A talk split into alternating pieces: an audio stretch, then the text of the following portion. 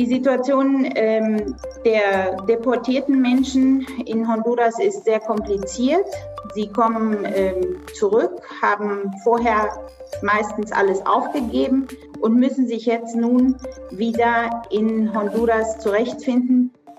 Die mexikanischen Bundesstaaten an der Nordgrenze haben mit einer wachsenden Zahl von gestrandeten Migranten zu tun und sind darauf natürlich ähm, praktisch gar nicht vorbereitet.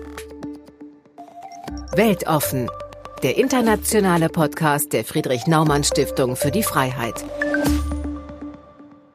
Hey, mein Name ist Helena Hardenberg und ich begrüße euch herzlich zu der ersten Folge Weltoffen, der internationale Podcast der Friedrich Naumann Stiftung für die Freiheit. Wir sprechen über aktuelle Themen, die uns derzeit beschäftigen und unsere Expertinnen und Experten vor Ort geben Hintergrundinformationen. Heute sprechen wir über die prekäre Lage der Bevölkerung in Zentralamerika. Aus einigen Staaten Zentralamerikas machen sich tausende Menschen auf den Weg nach Norden und hoffen, die USA zu erreichen. Sie fliehen vor Gewalt und fehlenden wirtschaftlichen Perspektiven. Doch gibt es auch Grund zur Hoffnung? Was muss passieren, damit sich die Lage der Menschen verbessert? Darüber spricht Sascha Tamm, unser Referatsleiter für Lateinamerika, jetzt mit Elisabeth Meigler, Projektleiterin Zentralamerika und Sigi Herzog, Regionalbüroleiter Lateinamerika. Hallo, und guten Tag auch von meiner Seite. Mein Name ist Sascha Tam. Ich werde hier moderieren und mit unseren beiden Experten sprechen. Erstmal herzlich willkommen nach Tegucigalpa an Elisabeth Meigler. Sie sitzt in Honduras und schön, dass du bei uns bist. Hallo, guten Tag. Ich freue mich, bei Ihnen zu sein. Und dann auch, hallo, Siggi. Guten Tag auch nach Mexiko. Guten Morgen, Sascha. Schön, dass wir uns mal so sehen. Ja, äh, vielleicht noch kurze Erklärung. Elisabeth Meigler ist zuständig für unsere Arbeit, für die Arbeit unserer Stiftung in Zentralamerika, in ganz Zentralamerika. Sigi Herzog verantwortet sozusagen auf einer noch höheren Ebene die Arbeit in ganz Lateinamerika. Wir beginnen damit, über die Situation jetzt vor Ort zu sprechen. Zentralamerika steht ja in Deutschland nicht so sehr in den Medien im Mittelpunkt. Und wenn irgendetwas gemeldet wird, dann ist es meistens etwas Negatives, muss man leider sagen. Und wir wollen heute versuchen, ein bisschen einzudringen, was sind die Ursachen dafür und gibt es Zeichen für Hoffnung. Erstmal, Elisabeth, wie ist die Lage? Wie viele Menschen sind denn zurzeit so ungefähr unterwegs aus verschiedenen Ländern nach Norden? Und was treibt sie dazu?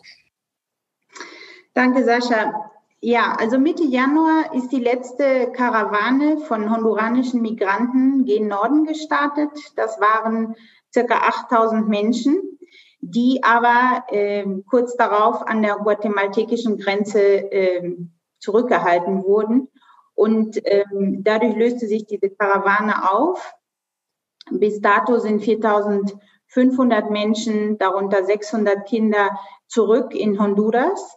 Und äh, man vermutet, dass die restlichen Menschen sich in kleinere Gruppen aufgelöst haben und ihren Weg doch weiterhin ähm, gen Norden fortführen. Die Situation ähm, der deportierten Menschen in Honduras ist sehr kompliziert.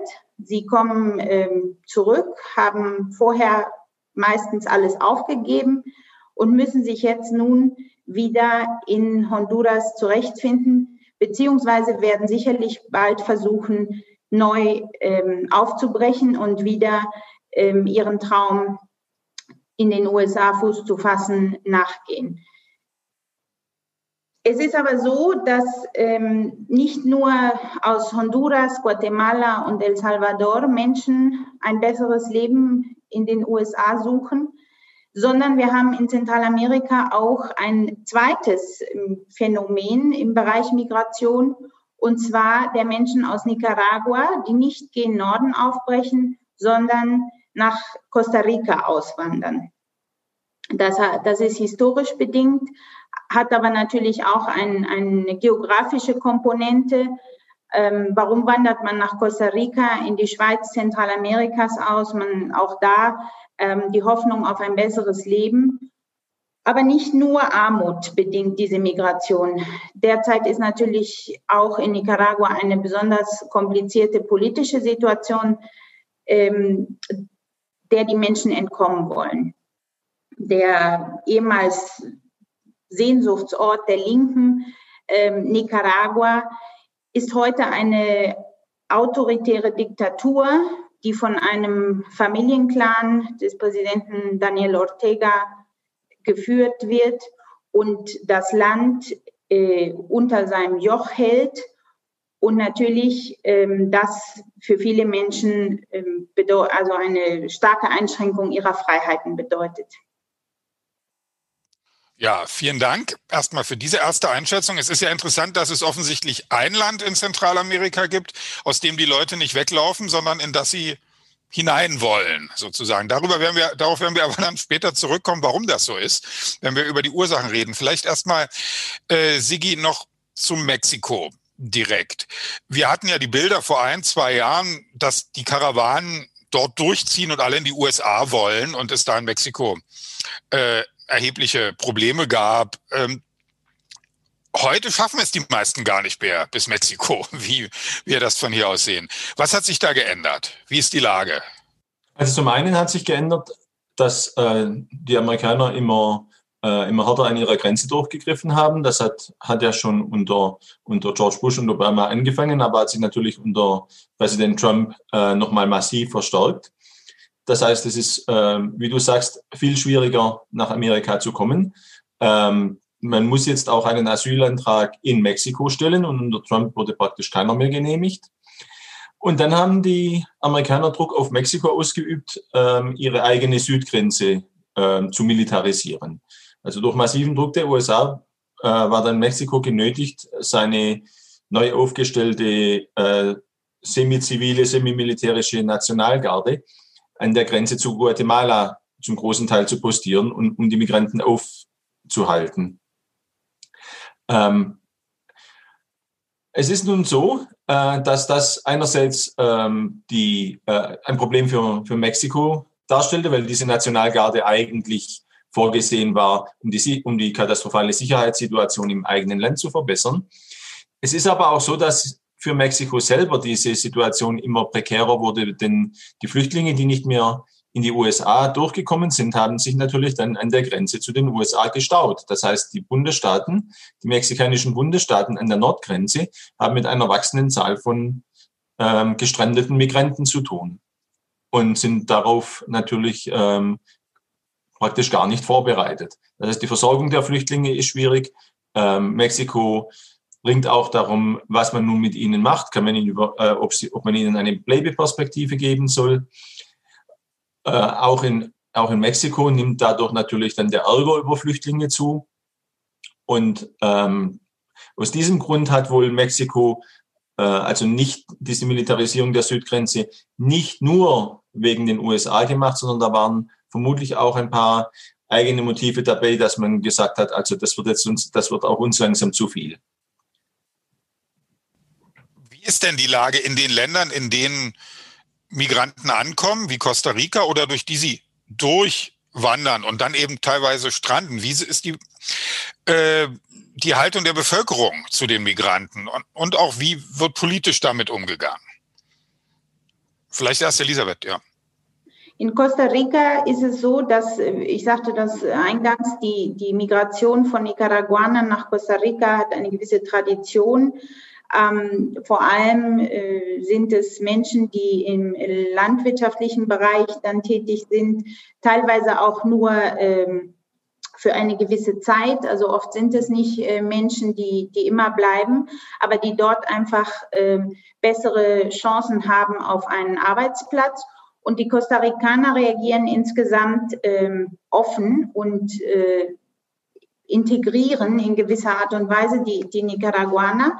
Ähm, es gibt immer Ausnahmen und es ist natürlich auch so, ähm, in Zeiten der Pandemie sind aufgrund der verheerenden ähm, aufgrund des verheerenden Krisenmanagements in Nicaragua sind viele Menschen nach Costa Rica ausgewandert oder haben dieses versucht, um dort eine bessere äh, Gesundheitsversorgung zu haben und eben äh, versuchen, ein, ein, eine Arbeit zu finden. Da hat die kostarikanische Bevölkerung etwas ähm, reservierter reagiert, also weil natürlich macht man sich Sorgen. Costa Rica hat ja ähm, die Gesundheitskrise relativ gut ähm, gemanagt.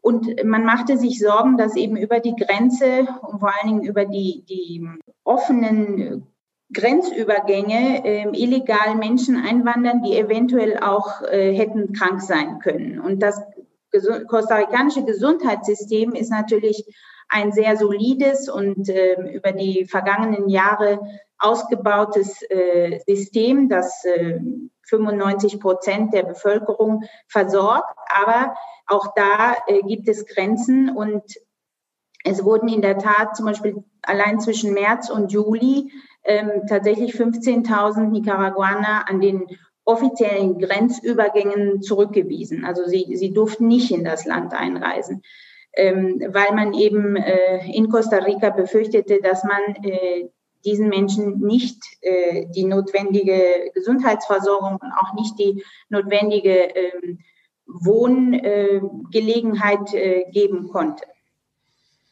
Ist ja etwas überraschend für viele vielleicht in in Europa und gerade in Deutschland, dass, dass die sandinistische Regierung es nicht schafft, eine vernünftige Gesundheitsversorgung zustande zu bringen, weil man ja doch immer unterstellt, ja, da mag einiges schlecht sein, aber es sind doch äh, linke Sozialisten und die sorgen doch wenigstens für ihre Bevölkerung. Ja, das ist eben leider nicht so, ganz und gar nicht. Äh, die nicaraguanische Regierung hat ähm, teilweise die, das Ausmaß der Pandemie äh, verleugnet.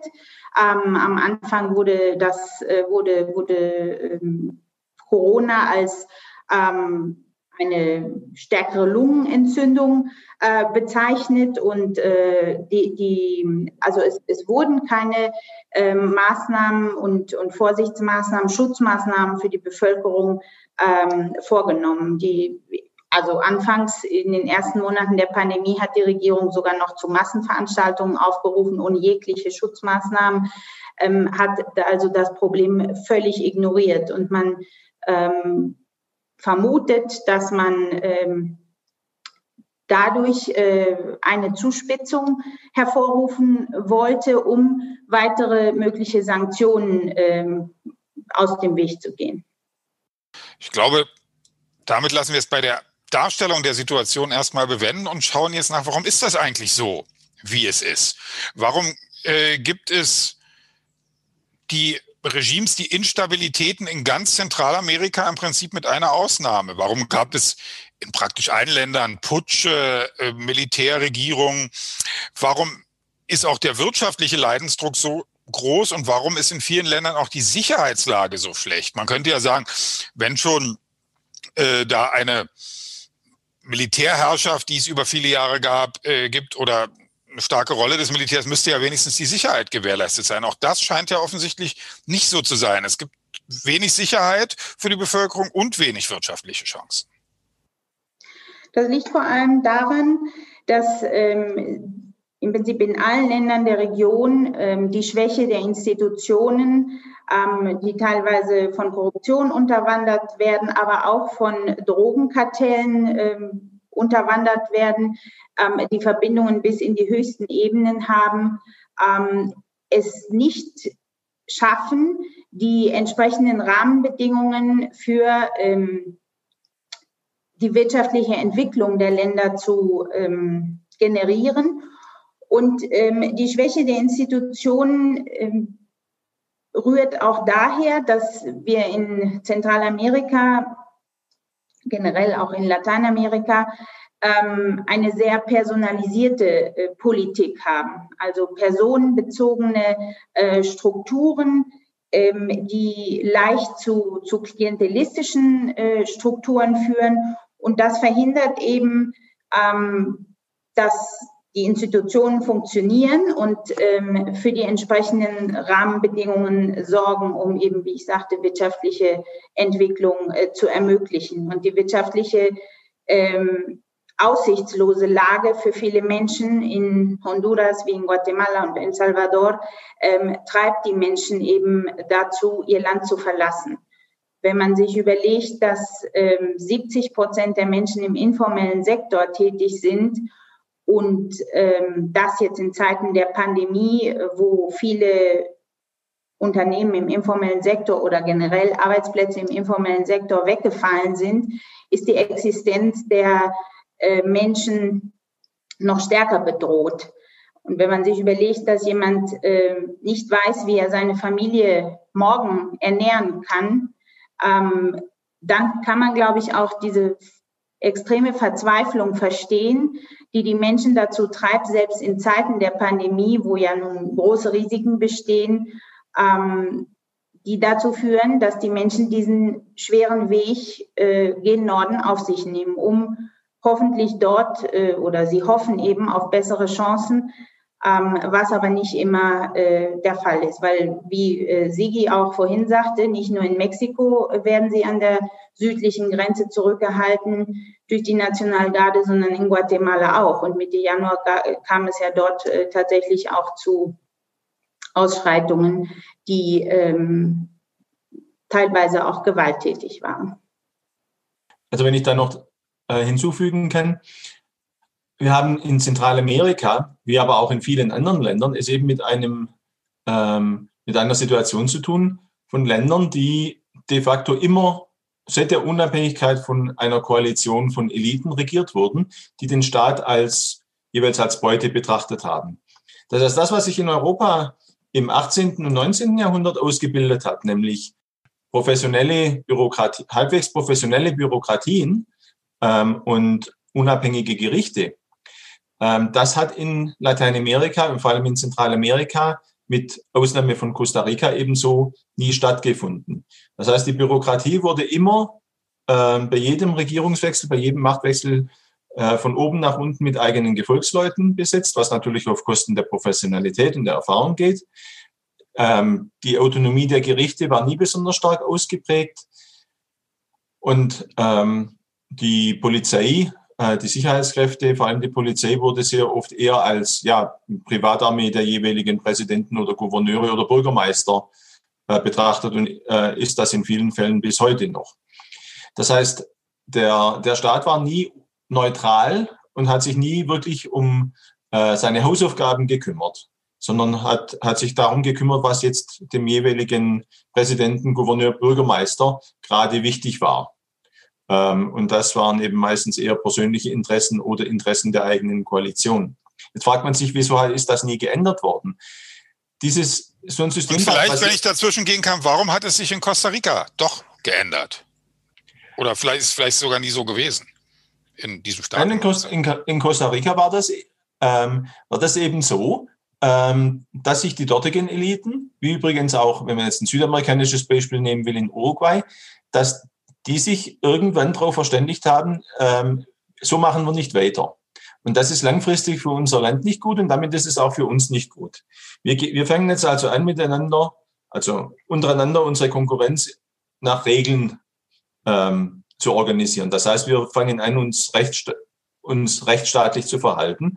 Äh, wir fangen an, ähm, bestimmte Dinge zu professionalisieren und nicht mehr alles zu politisieren und um jeden ähm, ja, ähm, sozusagen immer, immer alles äh, an sich reißen zu wollen, sondern bestimmte Dinge ähm, automatisch und rechtsstaatlich und institutionell laufen zu lassen. Das heißt, wir haben zwar einerseits eine kulturelle Grundprägung durch die spanische Kolonialherrschaft, ähm, durch ähm, die, dieses klientelistische, paternalistische System. Das ist ja nichts Ungewöhnliches in Lateinamerika. Das war das Modell überall auf der Welt. Ähm, das hat sich erst in den letzten 200 Jahren langsam aber sicher geändert. Und ähm, von daher ist das jetzt nichts äh, nichts so Ungewöhnliches. Ähnliche Strukturen sehen wir in Indien, wir sehen sie in Thailand, wir sehen sie in Afrika in unterschiedlichen Ausprägungen, aber fast immer haben wir dieses Modell, das im Grunde genommen ein Modell ist äh, von Familienstrukturen, Kleinstrukturen, die dann miteinander und dann miteinander koalierenden Elitenclans und die wiederum ihre Gefolgschaft versorgen mit Schutz, mit Patronage. Und das ist das einzige Modell, das auch die normalen Leute kennen. Die wissen, du kannst nicht überleben ohne den Schutz deiner Familie und ohne den Schutz irgendeines Patrons weiter oben. In also Russland sagt man, man kann nicht überleben ohne ein Dach. Genau. Das heißt das so, ja. Ähm, so ist das. Und in, aber wie, es, wie eben einige Länder überall auf der Welt sich in den letzten 200 Jahren von diesem Modell gelöst haben und ein, ein anderes aufgebaut haben. Erst in Europa, aber jetzt haben wir auch Länder wie Taiwan oder Südkorea oder Japan, ähm, denen, das, denen das gelungen ist. So haben wir es in äh, Lateinamerika eben auch in Costa Rica und Uruguay. Es ist vielleicht auch kein Zufall, dass das gerade kleine Länder sind, wo, ähm, wo sehr oft die Qualität der Regierungsführung deutlich besser ist. Also das ist nur als, als erster Hinweis, warum das jetzt ausgerechnet in den beiden Ländern so war. Man müsste jetzt da Spezialist sein für die jeweilige Landesgeschichte. Aber es ist, das Tröstliche ist, kulturelle Prägung oder Tradition ist kein Schicksal. Es kommt dann eben irgendwann auch darauf an, ähm, ob die regierenden Eliten, ob es da kluge Leute gibt, ob es da ein bisschen weitsichtigere, sagen wir mal weisere ähm, Politiker gibt, die dann sagen, nee, also auf diesem Trip machen wir nicht weiter, das ist, äh, das führt zu nichts. Und da hat, haben Costa Rica und Uruguay eben das Glück gehabt, dass sie da äh, eine Serie von weitsichtigeren Präsidenten hatten, die beschlossen haben, die Hebel umzulegen. Ähm, und eben, dass es nicht nur ein Präsident war, der mal den Zug in die andere Richtung geschoben hat, sondern dass da mal eine Abfolge von mehreren war. Äh, und wenn man das dann mal eine 10, 20 Jahre lang durchhält, mit ein paar Regierungswechseln, dann verstetigen sich solche Sachen und dann kommt man auf einen neuen Entwicklungspfad. Das, ist, das mag jetzt vielleicht ein bisschen abstrakt sein, aber ich denke, das ist ein sehr wichtiger Punkt, äh, weil es eben zeigt, wenn wir uns für Veränderungen einsetzen, dann ist das nicht völlig hoffnungslos und man darf jetzt nicht denken, einfach nur weil die Kultur oder weil die Tradition oder weil die Geschichte so ist, wie wir, wie wir, äh, wie wir das gelernt haben, äh, dass es auf alle Zeiten so bleiben muss. Das stimmt aber leider in beide Richtungen. Also auch, dass etwas sehr gut funktioniert, spricht zwar teilweise dafür, dass es auch langfristig sehr gut funktioniert, aber wir haben auch schon Beispiele gesehen, wo Systeme, von denen man dachte, sie funktionieren wirklich gut und dann doch trotzdem zerbrochen ja. sind oder degeneriert sind oder sowas. Ja, das sehen wir zurzeit ähm, an unserem nördlichen Nachbarn in den USA, wo die Systeme nun doch äh, unter, äh, unter Druck geraten sind in einem ja. Ausmaß, wie wir uns das alle nicht vorstellen konnten. Ja. Aber bis jetzt haben sie wenigstens noch gehalten. Ja, eben. Äh, das muss man fairerweise sagen. Ähm, gut, da wir jetzt schon davon sprachen, was Hoffnung geben kann, nämlich eine Veränderung hin zu stärkeren Institutionen, zu, zur Depersonalisierung der Herrschaftssysteme, zur Offenheit äh, von demokratischen Mechanismen.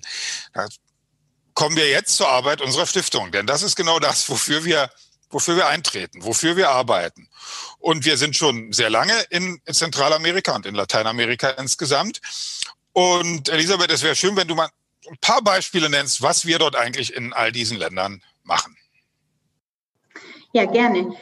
Also wir arbeiten ähm, auf der einen Seite im Bereich Unternehmertum und Innovation, weil natürlich die Schaffung von formalen Arbeitsplätzen und auch von neuen Beschäftigungszweigen absolut entscheidend dafür ist, dass äh, die neuen Generationen äh, bessere Perspektiven haben und so trägt die Stiftung zum Beispiel zur Verbesserung ähm, der Rahmenbedingungen für Startups bei und auch zur Stärkung von Entrepreneurial Ecosystems auf lokaler Ebene.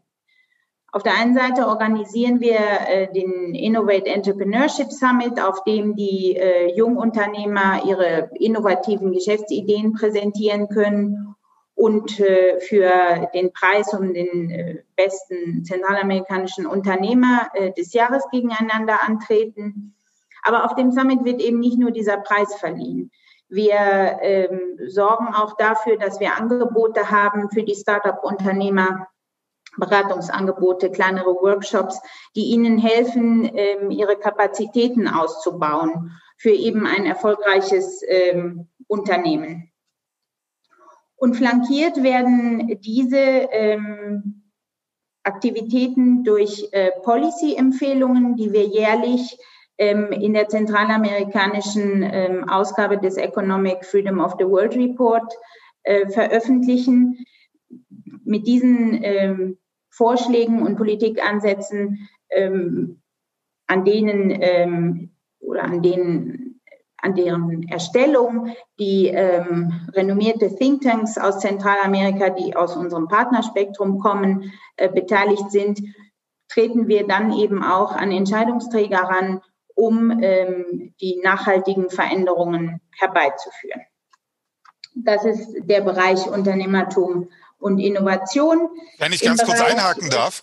Ein ja. Problem, was aus meiner äh, Sicht besteht in Zentralamerika, vielleicht auch in vielen anderen Ländern Lateinamerikas, ist, dass die, die großen Unternehmer, dass dort auch die Strukturen so verkrustet sind, dass die so eng verbunden sind mit bestimmten Clans, mit bestimmten Herrschern und dass auch das sozusagen ein kein offenes System ist. Da gibt es wenige äh, Millionäre oder Milliardäre, die ihr äh, Vermögen nicht ererbt haben oder durch gute Kontakte in die Politik erworben haben. Ein Beispiel jetzt ein bisschen weiter nördlich ist der reichste Mann Mexikos zum Beispiel. Das ist ja ein rein politisches Geschäft, mit dem der Multimilliardär geworden ist. Ja, das ist richtig, Sascha.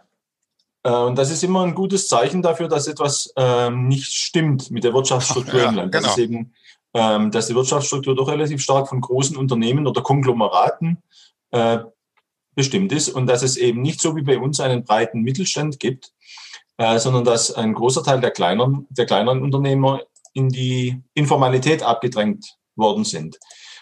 Ähm, und die Informalität, die, also die, der, äh, der große Teil von nicht registrierten Unternehmen, äh, ist ja nicht äh, deshalb so groß, weil die Leute alle so kriminell wären, das ist deshalb so, weil die Regeln äh, so gemacht sind, dass es ähm, viel zu aufwendig, viel zu umständlich, viel zu teuer im Sinne von Zeit und Geld ist, sich äh, re registrieren zu lassen, weil die Vorschriften viel zu komplex geworden sind oder viel zu komplex sind. Und das ist und dass diese Vorschriften so komplex sind, ist jetzt auch nicht, hat jetzt auch nicht nur damit zu tun, dass die, dass die Regierungen oder die äh, Parlamente besonders regulierungswütig wären.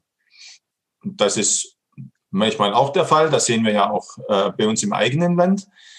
Ähm, aber was eben dazu kommt, ist, dass die Gesetze oft und die Regeln so formuliert sind, dass es den Leuten so schwer gemacht wird, damit sie Bestechungsgelder zahlen. Das heißt, die Bürokratie hat gar kein Interesse an einfachen Verfahren, ähm, weil, ähm, es, weil die komplexen Verfahren und vor allem die intransparenten Entscheidungsprozesse geben den Bürokraten und den Politikern extrem viel Macht für eigene Entscheidungen oder wie der Wirtschaftstheoretiker sagt, diskretionäre Entscheidungen.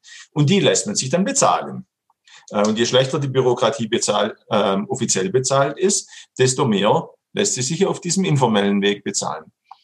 Ähm, und wer in dem System überleben will, ähm, muss dann eben seine, äh, muss sich dann eben nahe an der Politik bewegen. Ähm, dann bekommt man Privilegien, dann bekommt man ähm, Aufträge zugeschanzt und darf man und äh, teilt oder bekommt Telekom-Lizenzen zum Beispiel. Bekommt Telekom-Lizenzen und ähm, teilt dann die und, äh, und muss natürlich dann entsprechend an die, an die jeweilige Parteikasse oder den jeweiligen Präsidenten ähm, einen Teil abgeben. Jetzt kann man natürlich noch bei Carlos Lim, äh, den du erwähnt hast, anmerken, ähm, der hat sich auf anderen Märkten, gerade auch in den USA, durchaus auch durchgesetzt. Also der hat auch ein gewisses unternehmerisches Talent. Es ist natürlich nicht immer so, dass das alles, dass das alles nur sozusagen politische Unternehmer sind. Ja. Aber es ist klar, seinen, äh, den Durchbruch hat er gehabt äh, durch eine privilegierte Lizenzvergabe. Also wir fördern ja die aufstrebenden Unternehmer, die sozusagen auch ein bisschen diese Wirtschaftsstrukturen aufbrechen wollen von unten mit neuen Geschäftszweigen, neuen Geschäftsformen. Und damit zurück zu Elisabeth, die noch ein bisschen erzählt über unsere Arbeit, auch darüber hinaus über das Unternehmertum. Ja, wenn ich da gleich anknüpfen kann und auch äh, an dem, was Sigi sagte äh, zum Thema Bürokratie. Ähm, wir arbeiten auch im Bereich äh, Smart Cities zusammen. Dort haben wir ein Netzwerk von äh, Städten aus Mexiko und Zentralamerika initiiert 2017. Äh, und mit diesem Netzwerk fördern wir eben nicht nur den Austausch von Best Practices, sondern auch die tatsächliche Umsetzung dieser Best Practices, um eben nachhaltige Entwicklung in Smart Cities zu fördern. Und dazu gehört ähm, einer der wichtigsten Aspekte, äh, die wir erzielen möchten, ist eben auch die Stärkung von transparenten Regierungen, die äh, dank der Digitalisierung effizienter agieren können und ähm, Regierungen, die eben auch bereit sind, die entsprechenden Rahmenbedingungen für Startups zu schaffen, für effiziente und ähm, Transportsysteme und eben auch den Zugang zu guten und preisgünstigen äh, Dienstleistungen ermöglichen. All dies umfasst im Prinzip die Arbeit, ähm, die wir in, im Bereich Smart Cities führen, mit äh, lokalen Regierungen, denn auf der lokalen Ebene ähm, kann man am besten diese Veränderungen ähm, herbeiführen und, und auch ähm, eben umsetzen. Und ähm, Darüber hinaus arbeiten wir aber auch im Bereich Bildung. Und zwar ähm, ist Bildung ja im Prinzip äh, einer der wichtigsten Ausgangspunkte, um eben äh, Chancengleichheit für die Menschen ähm, zu ermöglichen. Aber in Zentralamerika haben wir eben sehr dysfunktionale Bildungssysteme. Das heißt, wir haben Differenzen in der Qualität äh, von Bildung in öffentlichen und privaten Schulen. Ähm, und diese Kluft, diese äh, digitale Kluft vor allem, lässt sich jetzt auch in Zeiten der Pandemie ähm, besonders äh, beobachten und ist natürlich auch ähm, verschärft aufgetreten. Und das zeigt uns, dass äh, die digitale Kluft eben nicht nur ein technologisches Problem ist, sondern ähm, auch äh, soziale und wirtschaftliche Konsequenzen hat, die eben Chancengleichheit äh, nochmal mindern.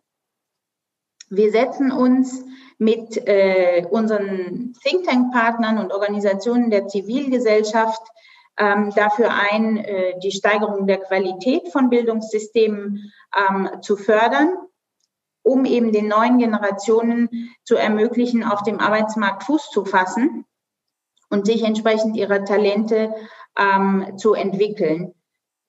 Dabei äh, sprechen wir alle beteiligten Akteure ähm, an und konzentrieren uns in diesem Jahr zum Beispiel auf äh, das Thema duale Ausbildung, was vielen jungen Menschen hier große Chancen geben würde, aber bei Gewerkschaften und eben vielen Unternehmern leider auch noch auf große Widerstände stößt. Ja, sollte uns das Hoffnung geben? Ich glaube schon, das sollte uns Hoffnung geben. Denn das ist ja auch ein Punkt unseres Podcasts, dass wir zeigen, dass eben Probleme, auch Notlagen, schlechte Situationen, negative Situationen, die wir auf der ganzen Welt erleben, eben nicht irgendwie notwendig, naturnotwendig sind, sondern dass sie Ursachen haben und man auf politischem Wege diesen Ursachen auch begegnen kann und Verbesserungen anstoßen kann. Drum würde ich jetzt vielleicht noch einen kleinen Blick mit euch in die Zukunft wagen. Was sind denn die Gründe für Optimismus, dass es in Zentralamerika vielleicht in zehn Jahren, 20 Jahren keinen Druck mehr gibt, in die USA auszuwandern oder nach Costa Rica, wie wir gehört haben, diesen Druck gibt es ja auch, sondern dass mehr Länder eine Situation haben, Wohlstandschancen, Sicherheit, wie Costa Rica etwa. Vielleicht beginnt wieder Elisabeth. Ja, ich denke, ähm, man kann an diese Perspektive äh, denken, aber ähm, ich glaube auch, dass ähm, der Mensch ist ja von Natur aus jemand, der freie äh, Bewegung sucht. Ähm, und ich denke auch, dass man viel über einfach legale und geordnete Migration ähm, regeln könnte.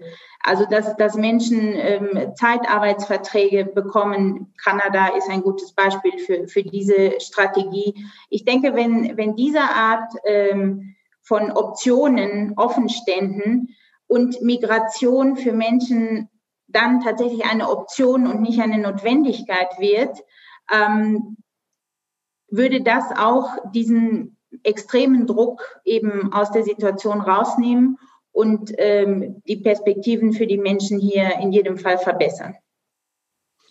Ja, Sigi, bitte. Direkt. Sascha, wir, wir, unterschätzen ja oft, wie wichtig die Heimüberweisungen von Migranten oh, ja. sind. Wir reden manchmal von Brain Drain, aber wenn es, äh, wenn Leute in ihrem eigenen Land einfach keine Chance haben, weil das System so ist, dass sie, dass sie keine Zugänge bekommen, ähm, dann äh, ist es äh, für alle Beteiligten oft besser, wenn sie im Ausland arbeiten und dann Geld nach Hause überweisen. Äh, wir sehen das ja in vielen Ländern, beispielsweise in den Philippinen oder in Bangladesch, ähm, wo ein beträchtlicher Teil des Bruttosozialprodukts von Heimüberweisungen von Migranten getragen wird.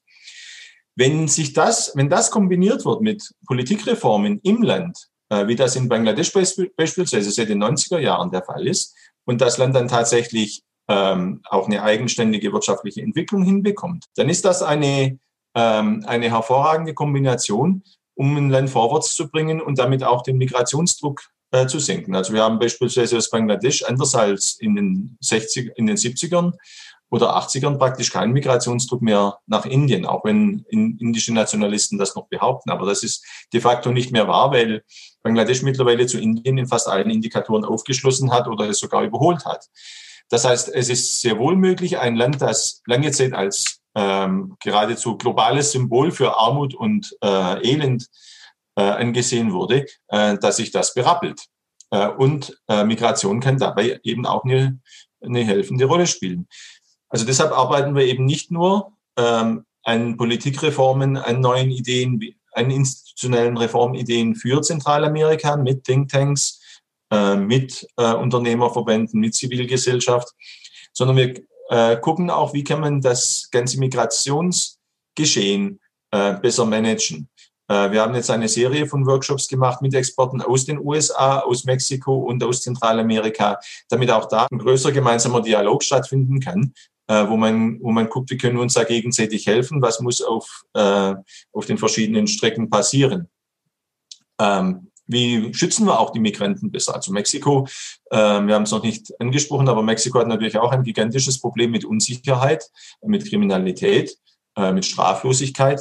Ähm, und ähm, natürlich weiß keiner, wie, viel, äh, wie groß die Dunkelziffer ist, aber man, man nimmt an, von 100.000 Migranten werden ungefähr 10.000 äh, gekidnappt von den verschiedenen Gangs in Mexiko ähm, und werden entweder als äh, im Drogengeschäft eingesetzt oder eben zur Zwangsprostitution gezwungen.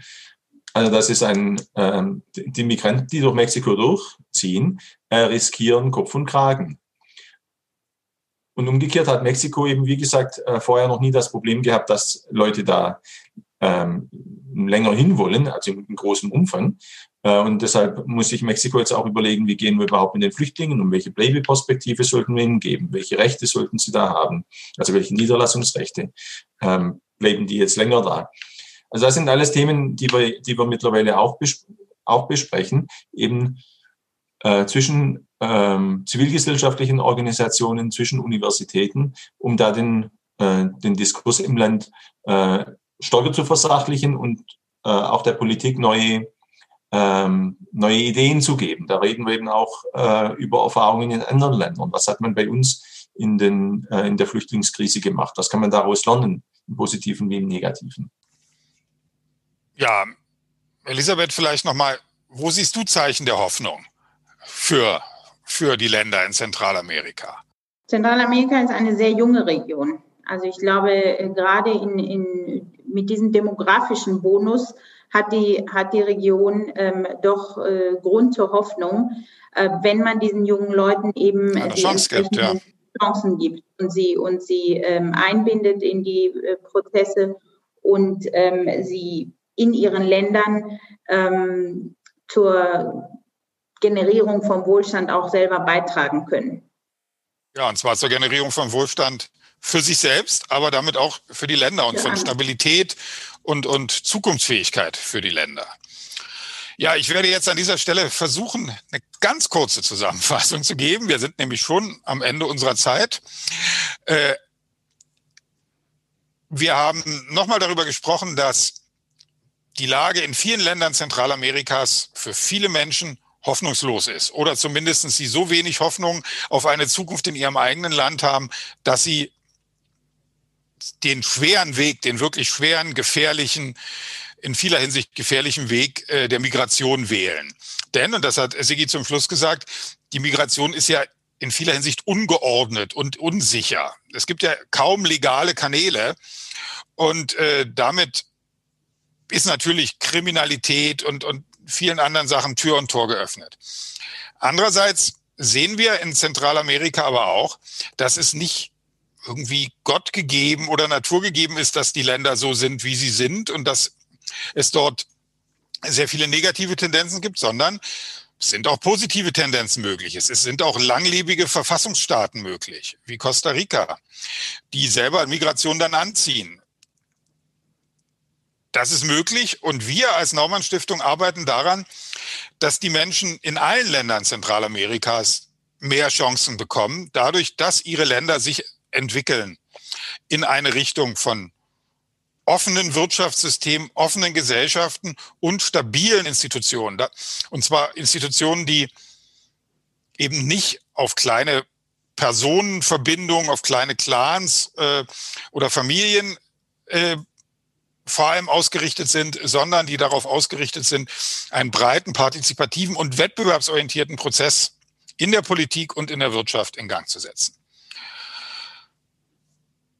Ich denke, wir haben viele Themen angetippt, sind in einige in die Tiefe gegangen. Wer noch mehr wissen will über unsere Arbeit in Zentralamerika, in Lateinamerika und überall auf der Welt, der kommt bitte auf unsere Website www.freiheit.org. Dort finden Sie uns, dort können Sie vieles lesen.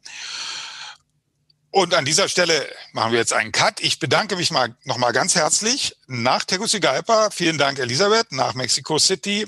Vielen Dank, Sigi. Danke, Sascha. Und weise jetzt schon darauf hin, dass das der erste Podcast in unserer Reihe war, aber natürlich nicht der letzte. Äh, Schauen Sie auf unsere Website, dann sehen Sie, mit welcher Region oder welchem Land wir uns beim nächsten Mal beteiligen. Das geht weltweit. Das ist kein Amerika-Podcast, das ist ein Welt-Podcast sozusagen. Und schalten Sie dann wieder ein. Und tschüss.